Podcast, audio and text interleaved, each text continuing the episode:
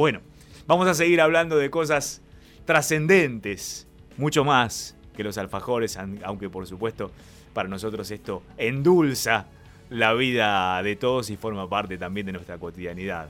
Pero volvemos a nuestra realidad respecto del COVID-19 que nos mantienen en esta era pandémica.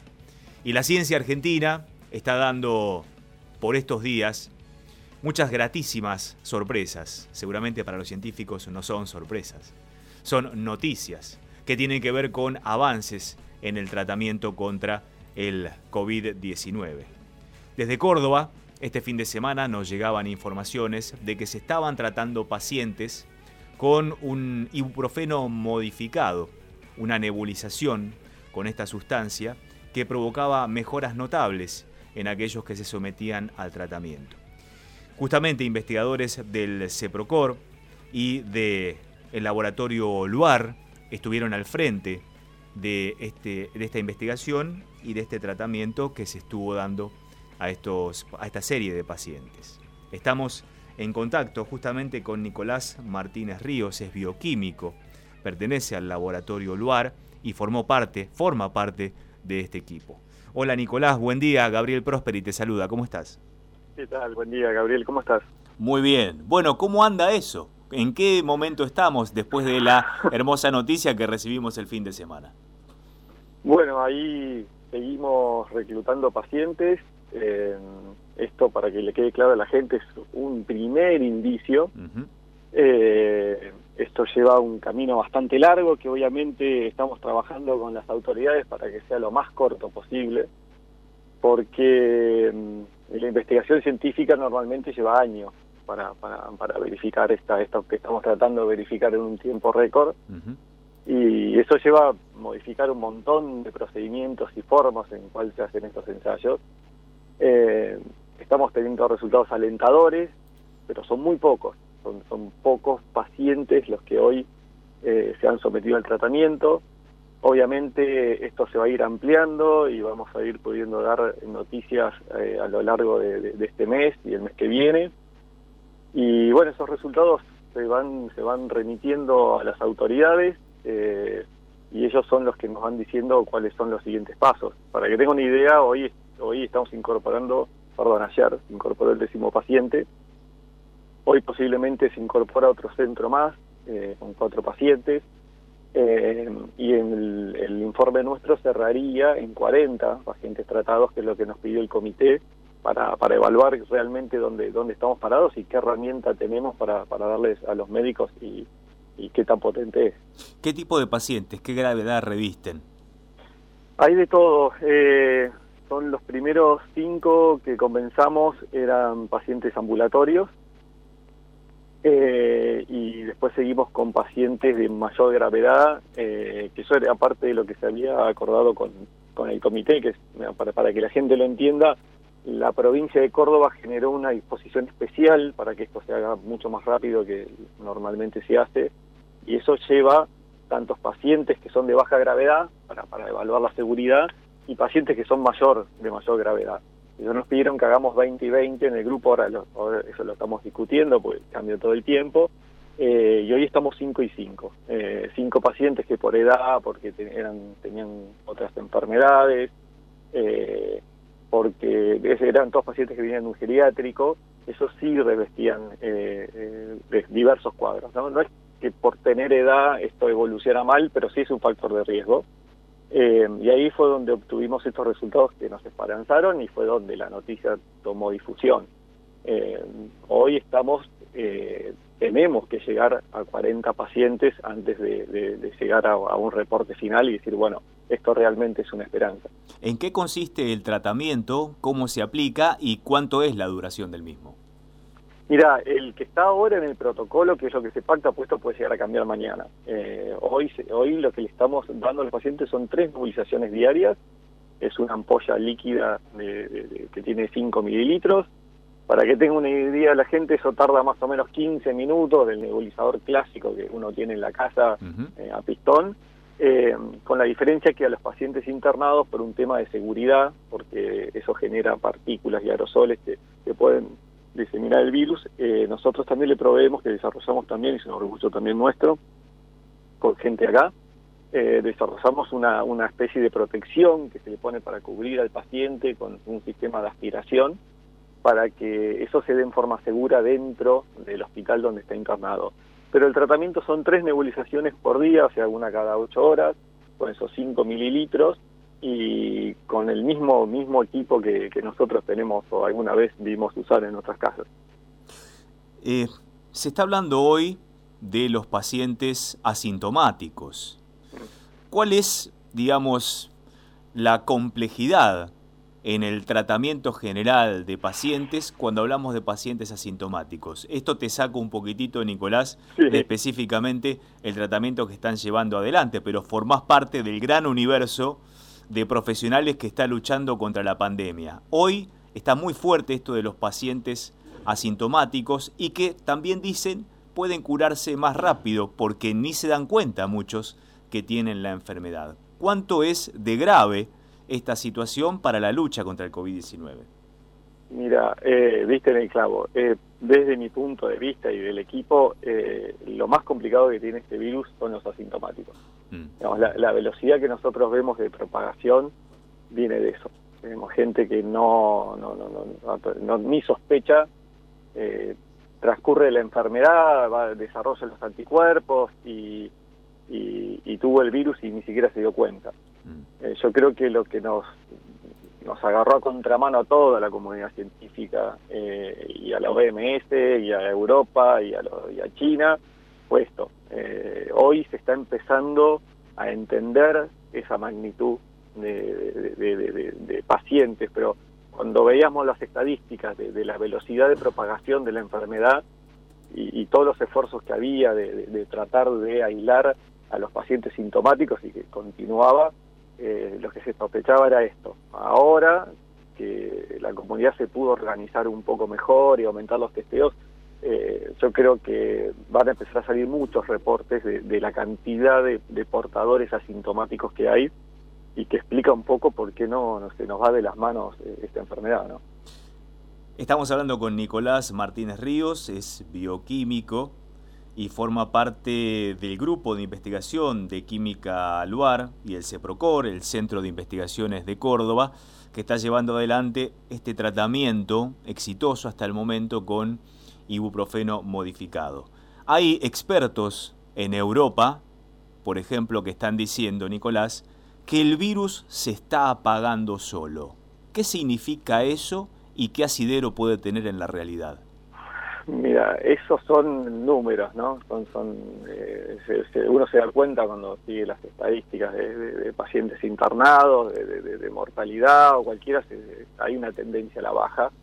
Eh, y eso lo está, el mismo estudio que está viendo el tema este de los portadores asintomáticos también está viendo que empieza a haber una cantidad considerable de gente con anticuerpos eh, y esa inmunización que, que, da el virus es la que baja los contagios. Mm. Eh, una persona inmunizada es una persona que deja de contagiar, es un punto frío donde, donde el virus no va a volver a diseminarse.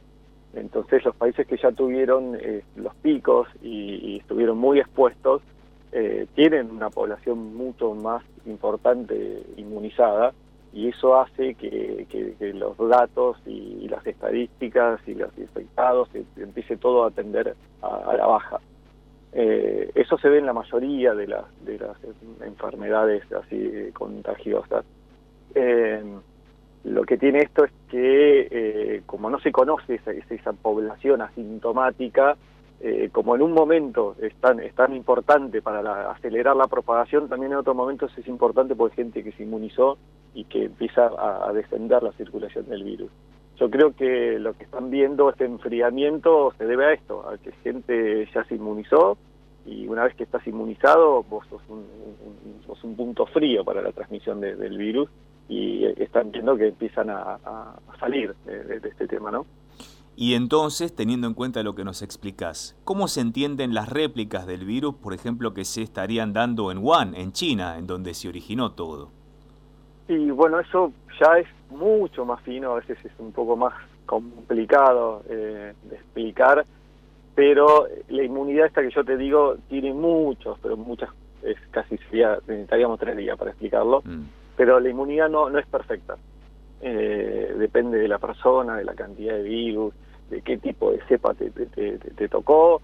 Eh, hay muchísimos factores que hacen que esa inmunidad no sea perfecta. Entonces hay casos reportados, muchos casos reportados, donde hay una segunda infección.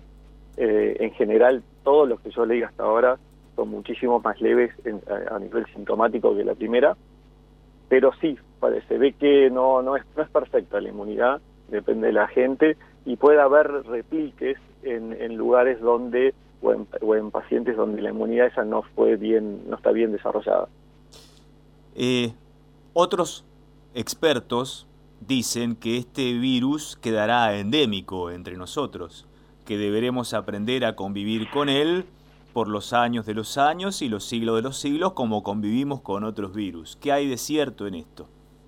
Yo creo que como nosotros, ¿no? Eh, eh, hay que esas afirmaciones falta muchísimo eh, para, para decir eh, esto va a quedar endémico, no va a quedar endémico, qué tipo de cobertura va a haber. Yo creo que no va a ser ni, ni, ni, ni blanco, esto en general es un gris. Sí se sabe que genera inmunidad, que genera una buena inmunidad en casos no tan buenas, con lo cual eh, no es un virus de influenza común, de gripe, que sabemos que muta, que viene todos los años y que hace de vuelta el mismo porcentaje, a veces es peor, es un poco más alto, un poco más bajo.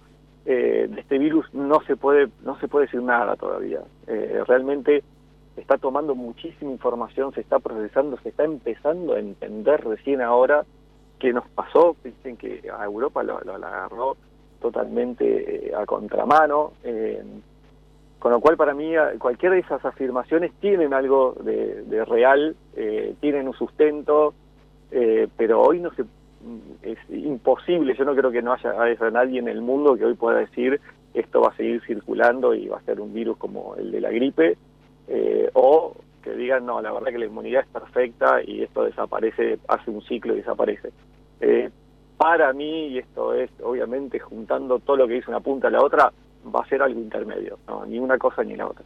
Hay diferentes experiencias e investigaciones en el mundo que están avanzando con una vacuna. Desde tu perspectiva, ¿cuándo podremos tener esa vacuna? me, encantaría estar trabajando con ellos también. me imagino. Pero no, mira, eh, hoy los tiempos, eh, cualquier vacunante tardaba años, años de años eh, estamos hablando de cuatro o cinco años. Eh, hoy la comunidad científica entendió que, el tiempo manda y están acortando eso a, tiempo récord. Eh, no conozco, pero lo que he leído hasta ahora están muy, están, están en fase de experimentación que antes hubiesen tardado años y les, les llevó meses. Con lo cual pensamos que no, no va a tardar más de un año. el tema es es, igual que nosotros. Eh, la vacuna tiene todo un proceso y toda una experimentación y tiene un montón de fundamentos, pero la realidad viene al final. Eh, nosotros, la realidad de nuestro tratamiento va a estar al final cuando lo podamos comparar contra otro tratamiento contra placebo o contra estadísticas de miles de pacientes, que hoy estamos hablando de 10. Con lo cual, a veces uno dice, bueno, la vacuna está, va a estar, capaz seguramente haya una vacuna en, pocos meses disponible. Ahora, las chances de que realmente esa vacuna sea eficaz eh, no son tan altas. Eh, puede fallar. Entonces podemos encontrar que una primera vacuna está disponible de acá a 3, 4 meses, obviamente en Estados Unidos, donde la estén desarrollando, y a los dos meses de, de, un, de una fase más extendida de, de, prueba, digan, no, la verdad que no genera una buena cobertura y tengan que volver para atrás o venga una segunda vacuna que también están desarrollando. Lo más normal eh, es que hoy se estén, hay muchos equipos eh, en busca de una vacuna. Alguno de esos equipos va a dar en la tecla, eh, eso sin duda. Pero puede llevar de seis meses, y pero muchísima suerte, o cinco meses, como están hablando, a un par de años si, si la cosa no funciona bien. Hasta ahora el aislamiento social es lo único que ha dado resultado positivo respecto al avance del COVID-19. Estamos viendo, estás viendo vos también, Nicolás, en diferentes ciudades del país, sobre todo donde está el foco principal de la infección en la ciudad de Buenos Aires, que se, se están reabriendo muchas actividades productivas y comerciales y por supuesto hay muchísima más circulación de gente. ¿Te preocupa ver esto? Es muy difícil, la verdad que la gente que toma esas decisiones deben tener tantas cosas en la cabeza evaluando al mismo tiempo que uno que no está en adentro de ese equipo que tiene toda esa información eh, es muy difícil no porque también eh, parar la economía genera genera muertes no es que, la que el desempleo eh, la falta de producción eh, todo tiene consecuencias en, en, la vida no no solamente el virus yo creo que están haciendo un gran trabajo de, evaluar, de probar, de, medir, de volver a corregir. Eh, es importante también el, concepto que están tratando de transmitir de que, bueno, si la cosa empeora, va a haber que volver para atrás. Eh, el tema es que lo acepte la gente después, porque una vez que uno abre su comercio, comienza a reflotar su economía particular, y si el virus sigue avanzando y un día le dicen tenés que cerrar de vuelta, yo no sé hasta qué punto alegremente ese comerciante va a aceptar cerrar, ¿no? Mira, yo creo que lo que si Europa pudo, eh, primero se lo tomó muy a la ligera y después cuando vio lo que era, eh, supieron eh, entender y, y, entraron en un aislamiento estricto. Yo creo que la gente es muy inteligente también y también estamos viviendo una etapa, nos estamos adaptando todos. los comerciantes también se están adaptando a cómo trabajar. Entonces yo creo que no va a ser, digamos, eh, nos va a cambiar, no, no, va a ser el, local que antes nosotros entrábamos y había 80 personas adentro, todos charlábamos. Eso sí va a cambiar y creo que si logramos un equilibrio lógico entre el distanciamiento, las medidas preventivas, el barbijo, lavarse las manos, eh, el, saber cómo se transmite el virus, eso nos va a permitir tener una actividad económica que te permita eh, sobrevivir, subsistir y al mismo tiempo nos permita que la propagación sea lo suficientemente lenta para atender a los casos graves. Yo creo que confío en que la humanidad se va a poner de acuerdo, en que todos nos podemos llegar a poner de acuerdo y, se logre un equilibrio. Eh, yo creo que no es posible estar en un confinamiento estricto durante mucho tiempo, es, inviable. Y tampoco es posible eh, vivir como si nada pasara. Eh, yo creo que es el equilibrio. Lo mismo que te decía con el tema de la inmunidad, eh, es buscar un equilibrio entre lo que se puede hacer y, cómo cuidarnos al mismo tiempo. Nicolás Martínez Ríos, bioquímico y, e, e, integrante del equipo de investigación de química Aluar y el CEPROCOR, que está avanzando con este tratamiento en base a ibuprofeno modificado. Ha sido muy nutritiva esta charla, la hemos disfrutado y hemos aprendido junto a vos. Así que muchísimas gracias, Nicolás, por estar con nosotros en estos minutos en Próspera Mañana. Muchas gracias por compartirlo.